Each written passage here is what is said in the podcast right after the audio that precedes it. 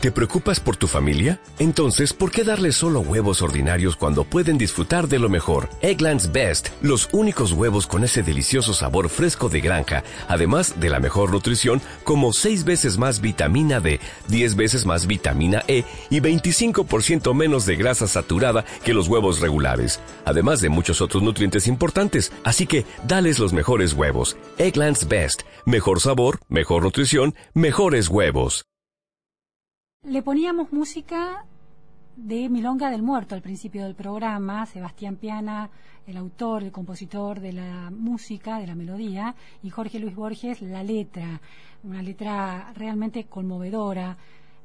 Habla de los soldados, de un soldado que descubre ahí su destino en la guerra, oyó las vanas arengas de los vanos generales, vio lo que nunca había visto, la sangre en los arenales, oyó vivas y oyó mueras, oyó el clamor de la gente, él solo quería saber si era o si no era valiente. Lo supo en aquel momento en que le entraba la herida, se dijo no tuve miedo cuando lo dejó la vida.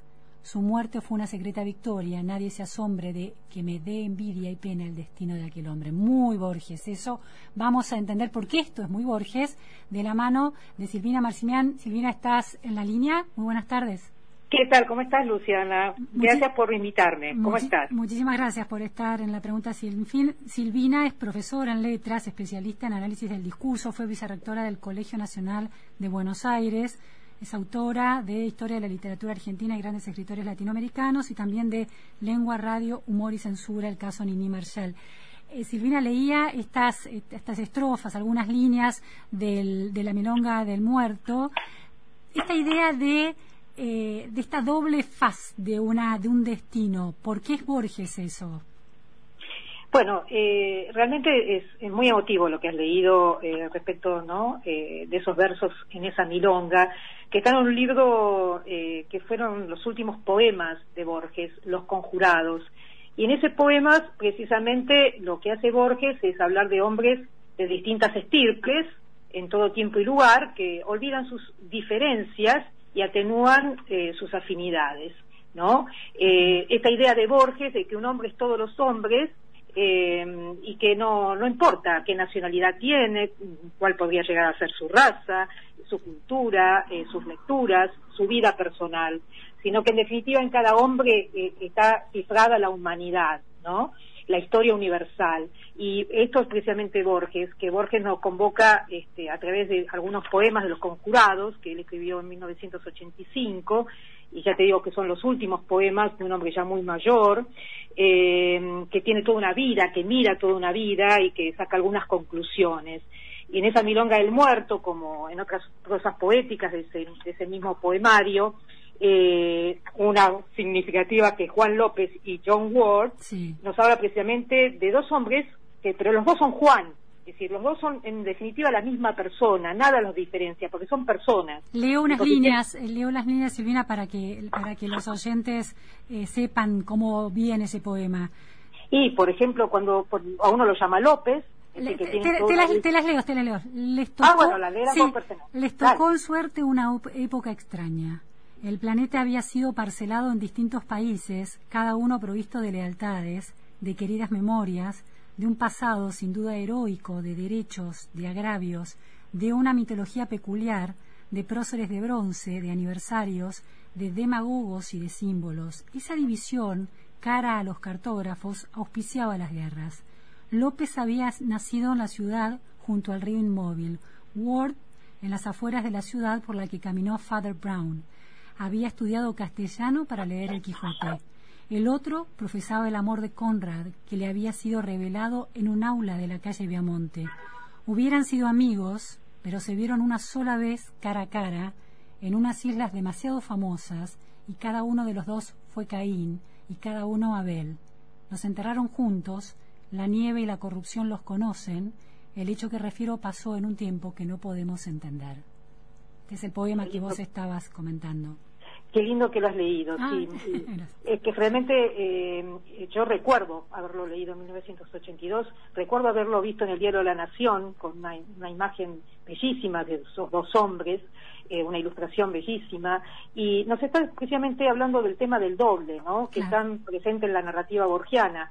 Eh, Borges siempre dice, eh, lo dice concretamente en el cuento El Sur, que así como la calle Rivadavia divide la ciudad de Buenos Aires en dos, eh, todo hombre también está dividido en dos entre lo que es y lo que quiere ser, entre lo que su existencia concreta en un lugar, en un tiempo, y lo que desea ser, ¿no? Donde pone el deseo, donde pone su imaginación, donde pone toda la necesidad de ser algo este, dentro de, su aspiración, de sus aspiraciones.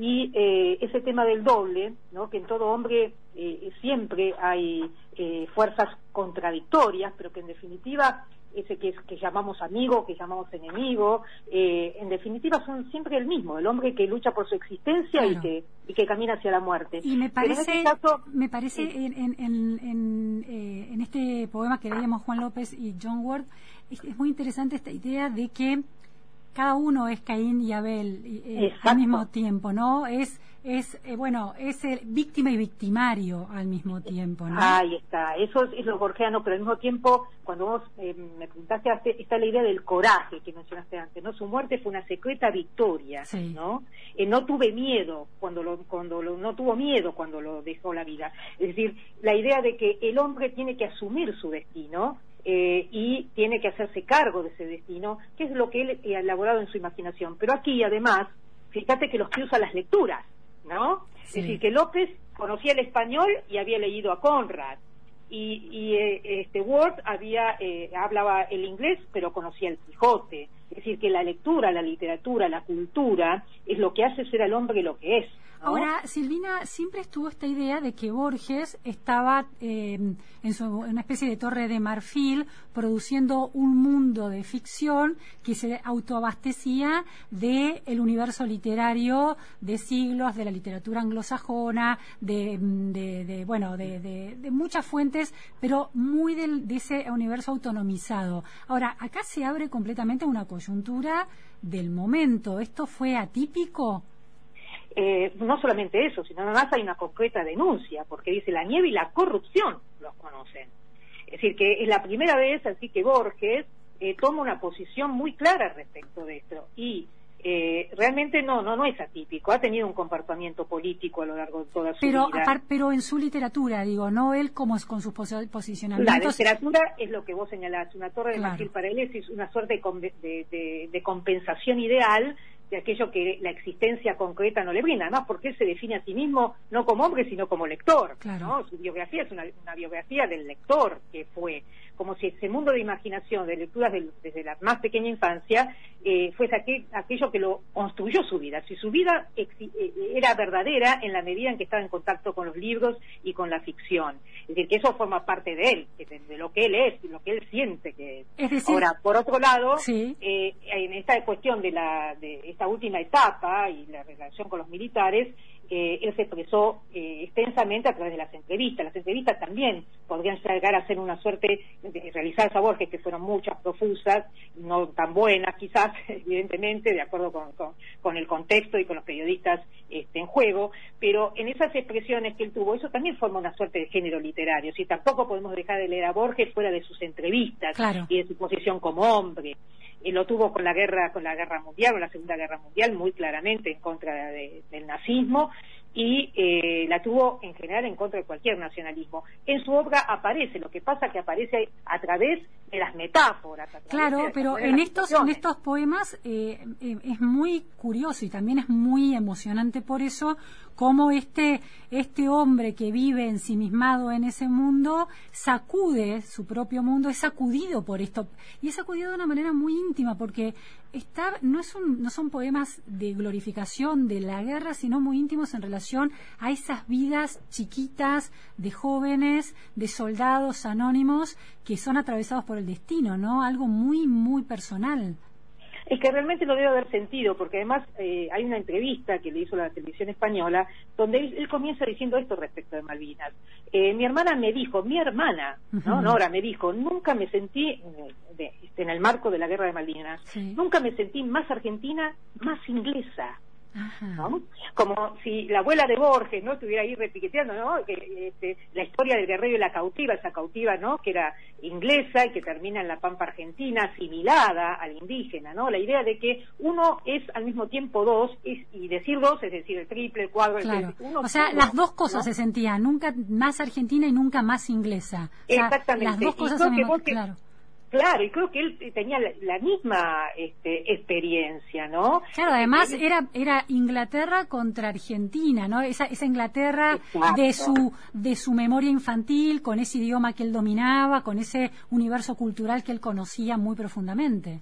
No, y además en un barco de una guerra ridícula, que, implicaba, lo dice claramente en, una de las tantas entrevistas, dice claramente, si querían perpetuarse los militares que son muy ignorantes, eh, eh, confundieron además eh, el, derecho que tenían los argentinos a las islas al derecho de invadirlas, y dentro de ese marco de gran ignorancia y prepotencia, eh, bueno, estábamos nosotros sometidos, ¿no? Es decir, militares que, que, él veía como mucho más peligrosos para los compatriotas que para, el, para los adversarios este, extranjeros.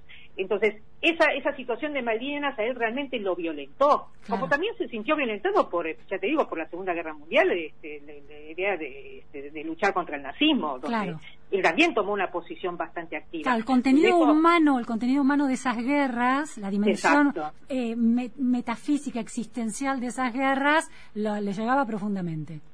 Por eso yo creo que es cierto que a veces se lo puede acusar por, por, por porque la, la, él, la literatura concebía como un artificio, un texto donde se ponía en juego eh, las virtudes del arte, eh, pero no creo que no haya tenido un comportamiento político y no creo que haya sido ajeno a los problemas eh, que, tanto dentro de la Argentina como a nivel internacional.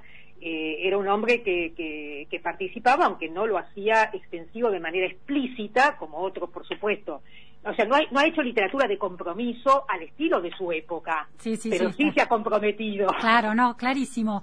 Eh, Silvina, ¿y hay una, una, un último poema en prosa, puede ser? ¿O, hay otro, otra obra más, no? De, Borges vinculado bueno, eh, eh, sí, es dentro del libro Los Conjurados, que tiene que ver con esto, ¿no? Que de hombres que se conjuran para, para poder precisamente acercarse lo que tienen de humano y olvidar sus regionalismos y sus diferencias eh, hay este, eh, por empezar, el poema Milonga del Muerto, que vos has mencionado. Sí, Milonga del Muerto y, la, de los dos Juanes, ¿y hay un tercero? Exactamente, y eh, tanto en 1982, que es otra prosa poética, vos pensás que en algún momento él, él asume un poco el estilo de Val Whitman y ya olvida este, el proceso de la ritma y de otras sonoridades logradas a través de la idea del verso, y aunque sigue trabajando con, con la idea un poco del verso, de, las, de, los, de los segmentos en literatura y no hacerlo una narración, una cosa directamente, igual eh, toma esa idea de la enumeración típica de Whitman, de la idea de acercarse más al lenguaje cotidiano,